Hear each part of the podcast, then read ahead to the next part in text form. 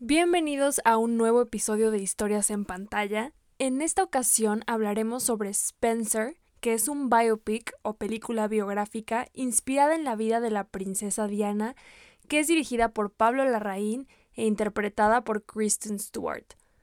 Antes de empezar, quiero recordarles que todos los episodios en los que hablo de películas son sin spoilers, lo que quiere decir que no les revelaré nada que les pueda arruinar la película. Si no han visto la película y quieren saber de qué trata, pueden escuchar el episodio o también si ya la vieron y quieren conocer más datos sobre la película, este episodio es para ustedes. Bueno, primero que nada tengo que confesar que siempre me ha interesado la historia de la familia real inglesa. Quizás es algo que mi mamá me heredó, pero recuerdo que ella específicamente hablaba mucho de la princesa Diana, quizás porque fue más de su época, y como todos en ese momento, ella siguió la historia de la princesa y después el legado que dejó a través de sus hijos. Recuerdo que mi mamá se emocionaba cuando veía las fotos de la boda real de los hijos de Diana y también me contaba sobre la boda de la princesa y el vestido que usó ese día. Tal vez por este motivo es que siempre me ha intrigado la vida de la realeza británica y sí, como mexicanos realmente no tenemos nada que ver con esa cultura, pero también al ser una de las familias con mayor poder político en el mundo y los herederos de la corona de una de las potencias más importantes, inevitablemente han sido parte del ojo público internacional a través de la historia. Y para los que no estén familiarizados para nada con el árbol genealógico de la familia real, o los que no hayan visto The Crown, les quiero explicar algunos datos muy breves para después entrar en tema de la película y poder entender mejor quién es esta princesa, quién es Diana, mejor conocida como The People's Princess o la princesa de la gente. Diana Spencer nació en Park House, en la región de Sandringham, Inglaterra. Más tarde les diré por qué esto es importante y qué tiene que ver con la película, su familia era parte de la aristocracia británica y desde niña convivió con la familia real, especialmente con los príncipes más jóvenes Andrew y Edward. Que bueno, como sabemos, muchos de estos personajes resultaron ser unas fichitas, especialmente el príncipe Andrew, que hace unos días le fueron retirados todos los títulos reales por parte de la reina, debido a las acusaciones que tiene por acoso y violencia sexual. Pero bueno, debido a la cercanía de las familias, de que su familia era parte de la nobleza y de que vivía junto a una de las casas de campo de la realeza, Diana tuvo que ver con esta familia desde niña. Pues años más tarde, la familia real estaba en búsqueda de una esposa para el heredero al trono, el príncipe de Gales, mejor conocido como el príncipe Carlos. La princesa Diana parecía la candidata perfecta para el puesto, era de una familia de la nobleza británica, de buena descendencia, era delicada, joven, bella e inteligente. Así que sin pensarlo mucho, decidieron que esta sería la esposa perfecta y la mujer perfecta para eventualmente llegar a ser la reina de Inglaterra, como les decía, el príncipe Carlos era el heredero al, al trono. Es todavía el heredero al trono por ser el hijo mayor de la reina. Entonces, bueno, Diana y Carlos tuvieron dos herederos, William y Harry, que creo que todos los conocemos, pero para no hacer el cuento más largo y lo que probablemente ustedes ya saben, es que este matrimonio no funcionó por muchos motivos, pero uno de los principales fue la infidelidad del príncipe Carlos con su exnovia, después amante, y ahora esposa, Camila Parker Bowles. No obstante, la princesa Diana se convirtió en un ícono en todos los sentidos. La prensa estaba loca por la nueva princesa, a tal grado que sus fotos valían miles de dólares y por este motivo era acosada 24/7 por periodistas. Pero ella utilizó su fama para acercarse a la gente, lo que nadie de la familia real había hecho hasta entonces y por lo que se convirtió en una figura tan querida por el público. Ella apoyaba muchas causas altruistas y además su sentido de la moda era reconocido en todo el mundo. Pero detrás de la princesa de la gente había una mujer en conflicto por no poder encajar con su familia política, por ser rechazada por su esposo y por ser obligada a vivir una vida de mentiras y traición, pero a mantenerse en silencio y aguantar lo que fuera por el título y por el bien del país. La princesa sufría depresión, ansiedad y bulimia, lo cual ha sido retratado en casi todas las representaciones audiovisuales de su historia, y Spencer no es la excepción. Pero ahora entrando en el tema de la película, yo entré al cine pensando que vería una película más de la princesa Diana, y no lo digo como algo negativo. Soy muy fan de la serie de Netflix The Crown, y me gustó mucho Emma Corwin en el papel de la princesa para la serie. No tengo problema por ver diferentes interpretaciones de la misma historia, porque como les dije, es una historia que me gusta. Pero fue una grata sorpresa que Spencer tiene un acercamiento muy distinto a la historia de Diana de lo que conocemos hasta ahora. Y por lo mismo, considero muy ad hoc el título de la película, que se refiere a su apellido de nacimiento, a su origen y su esencia, y no a la princesa de Gales, como fue condecorada tras su matrimonio con el príncipe. Entonces, dicho esto, les voy a platicar a grandes rasgos de qué trata la película. Cabe destacar que al igual que todas las películas biográficas, esta es solo una interpretación de la realidad, es decir, que muchos de los sucesos que nos presentan en pantalla, aunque son basados en una historia real, han sido dramatizados o inventados para retratar al personaje del que están hablando. Larraín lo dice claramente al definir la película como una fábula sobre una tragedia verdadera. Y teniendo esto presente, les platico sobre qué trata la historia. La película se lleva a cabo a lo largo de un fin de semana. La familia real se reúne para celebrar las fiestas navideñas en su casa de campo en Sandringham, en Norfolk, Inglaterra, que se encuentra junto a Park House, la casa en la que creció Diana en su niñez y adolescencia y que ahora se encuentra clausurada por el Estado. En este momento de su vida, Diana está en conflicto con su matrimonio por la infidelidad de su esposo y se siente aprisionada por la constante vigilancia y los protocolos de la familia real. En este caótico fin de semana, Diana se enfrenta a sus propios demonios y al fantasma de Ana Bolena en un constante conflicto emocional y mental, dándose cuenta de que su matrimonio no tiene remedio y que ella necesita escribir su propia historia. La película es un drama psicológico que se centra totalmente en el personaje de Diana, los personajes con los que más interactúa son sus hijos y con el staff de la familia real, principalmente con su vestuarista Maggie, el chef Darren y Major Alistair, un guardia que realmente está contratado para vigilarla y mantenerla a raya. Pero todos estos personajes pasan muy desapercibidos en la historia. De la familia real únicamente interactúa con el príncipe Carlos, quien es cruel y frío con ella, y la reina únicamente tiene una o dos líneas en toda la película. Suceden muchas cosas en la historia que realmente están pasando en la mente de Diana. Es una puerta hacia el conflicto interno que está teniendo en ese momento, que también refleja la soledad con la que vivía en depresión, su desorden alimenticio y la angustia constante. Una de estas cosas que solo suceden en su mente son los encuentros que tiene con el fantasma de Ana Bolena que para los que no lo recuerden fue la segunda esposa del rey Enrique VIII, quien después fue ejecutada en la guillotina para que el rey pudiera casarse con su amante. Por obvias razones, la princesa podía identificarse con esta figura histórica, que además resulta que en realidad sí hay una conexión familiar entre Diana y Ana Bolena. Ya les decía que su familia venía de un linaje de nobleza y que tenía que ver con la corona británica. Ese uso de simbolismos en la película le da mucha más profundidad a la historia y al conflicto de Diana. Hay otro símbolo importante que nos muestran a lo largo de la película, que es un collar de perlas que el príncipe le regaló, pero que también le dio uno exactamente igual a su amante.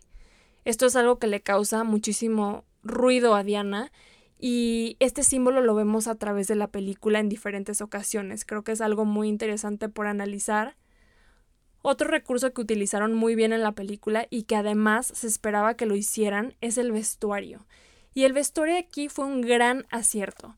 Se sabe que la princesa Diana fue un icono de la moda y que cualquier interpretación que hagan de su vida tiene que reflejar este aspecto importante de su historia y de su identidad. Ella hablaba a través de la ropa que usaba, y no solamente a través de los diseños, sino a través de los colores que decidía usar dependiendo de la ocasión, podemos ver cómo hubo una transición a lo largo de su historia y conforme su estado anímico fue empeorando y la depresión se fue haciendo más grande, los tonos que decidía usar la princesa eran distintos. Incluso hay un suéter que es, yo creo que todo el mundo lo conoce y todos lo hemos visto, que es un suéter que son puras ovejas blancas y tiene una oveja negra. Y creo que eso habla demasiado como ella era la oveja negra de la familia, cómo se sentía, ella se expresaba a través de su ropa. Y Spencer no decepciona para nada en esta categoría. El vestuario fue diseñado por Jacqueline Duran, que es conocida por su trabajo como diseñadora de vestuario en otras películas como Ana Karenina, La Bella y la Bestia, el live action de Disney que fue interpretado por Emma Watson. También hizo el vestuario de Mujercitas, y estoy hablando de la última versión, la que fue dirigida por Greta Gerwig. Y además, también hizo el vestuario de la próxima película de The Batman. Entonces estamos hablando ya de películas muy importantes. El vestuario de todas estas películas es precioso y Spencer no es la excepción. Hay una secuencia en la película en la que vemos a Diana con diferentes vestuarios emblemáticos de su historia. Es una escena en la que la vemos correr y bailar por toda la casa y conforme se va moviendo va cambiando de estos vestuarios y en lo personal me pareció bellísima. Yo creo que solo por este aspecto ya vale la pena ver la película. Y ahora sí, Hablando de una de las mayores controversias de esta película, que desde que se anunció que Kristen Stewart protagonizaría a la princesa Diana, bueno, hubo un mar de respuestas de quienes odiaron la idea y quienes apoyaron a la actriz. Se sabe que Kristen Stewart tiene mala fama de que no es buena actriz, y creo que mucha gente se basa en Crepúsculo, que fue una película que se estrenó en el 2008, hace 14 años. Así que perdón, pero no. Para mí ese no es un argumento para decir que Kristen Stewart es mala actriz, porque creo que en 14 años muchas cosas han cambiado. Y por lo menos esta película sirvió para que se haya demostrado lo contrario. Y siendo totalmente honesta, yo también tenía mis dudas, aunque cuando vi el trailer sí me gustó cómo se veía físicamente como la princesa Diana, pero aún faltaba lo más importante que era ver la interpretación a lo largo de la película. En la primera escena aún no estaba convencida. Como que sentí que estaba viendo a Kristen Stewart y no a Diana. Pero déjenme decirles que conforme fue avanzando la película, me atrapó por completo y se me olvidó que era Kristen Stewart. Y no solo lo digo yo, sino la crítica en general ha reconocido el gran trabajo de la actriz en este papel. Sin duda fue una apuesta arriesgada, siendo que ella sería completamente el centro de la historia, y de haber escogido mal a Diana, todo hubiera sido en vano pero de verdad creo que no fue así. También la cinematografía de la película es algo que vale mucho la pena ver. Fue realizada por Claire Mathon. Ella también fotografió la película Portrait of a Lady on Fire, que fue una película muy aclamada por la crítica y el público, y en esta ocasión una vez más demostró lo talentosa que es en su área. Fue filmada en película, eso quiere decir que los procesos fueron análogos y no digitales, fue grabada en formatos Super 16 milímetros y 35 milímetros, y esto se nota en los tonos cálidos de la película. Las luces prácticas tienen un brillo distinto al que se logra en digital. Y cuando digo luces prácticas me refiero a todas estas luces que son colocadas en interior, que tienen una función estética, pero que también aportan a la iluminación general de, de las escenas. Por ejemplo, todas las lámparas que prendían dentro de la casa y que son parte de la misma escenografía de la película. También hay una escena muy linda entre Diana y sus hijos que están como a medianoche y prenden unas velas. Tienen las velas al centro y esto es lo que ilumina la escena. Creo que es una escena súper linda y bueno, también en esos momentos es que podemos notar la diferencia que hace grabar en película que grabar en digital y además los colores pasteles que abundan en la película son consecuencia de grabar en este formato. Los resultados que se obtienen de grabar en una película en film jamás podrían ser los mismos si se graba en digital. Otro aspecto que vale la pena rescatar es la música de la película. El soundtrack original fue compuesto por Johnny Greenwood, que si ya escucharon el episodio en el que hablo de The Power of the Dog, Ahí les mencioné que este compositor también haría la composición para Spencer. Y vaya que este año Johnny Greenwood ha demostrado mucho con estas dos películas. Sin duda será un fuerte contendiente este año para la entrega de los Oscars, aunque tampoco está fácil porque tenemos el trabajo de Hans Zimmer en Dune, que ya ganó en los Globos de Oro y que también hizo un trabajo magnífico en esta película. Pero independientemente de quién se lo lleve, estoy segura que en el futuro escucharemos grandes cosas de este compositor. Y la música está diseñada para meternos también en esta introspección que está viviendo Diana, en este caos y en muchas ocasiones se siente casi como un thriller, ¿no? Que también es algo que nos quieren hacer sentir con la película. Pareciera que estamos viendo un género distinto al de la historia. A veces pareciera que es hasta una película de terror por todo lo que ella está viviendo. Pero bueno, creo que como les digo, también vale mucho la pena que se fijen en la música cuando vean la película y si no han visto The Power of the Dog, también que la vean y que puedan encontrar el estilo de este compositor y compararlo en estas dos películas. Ahora, para la parte final de este episodio, y hablando de la temporada de premios, a pesar de que la película ha sido bien recibida por la crítica, las opiniones están divididas.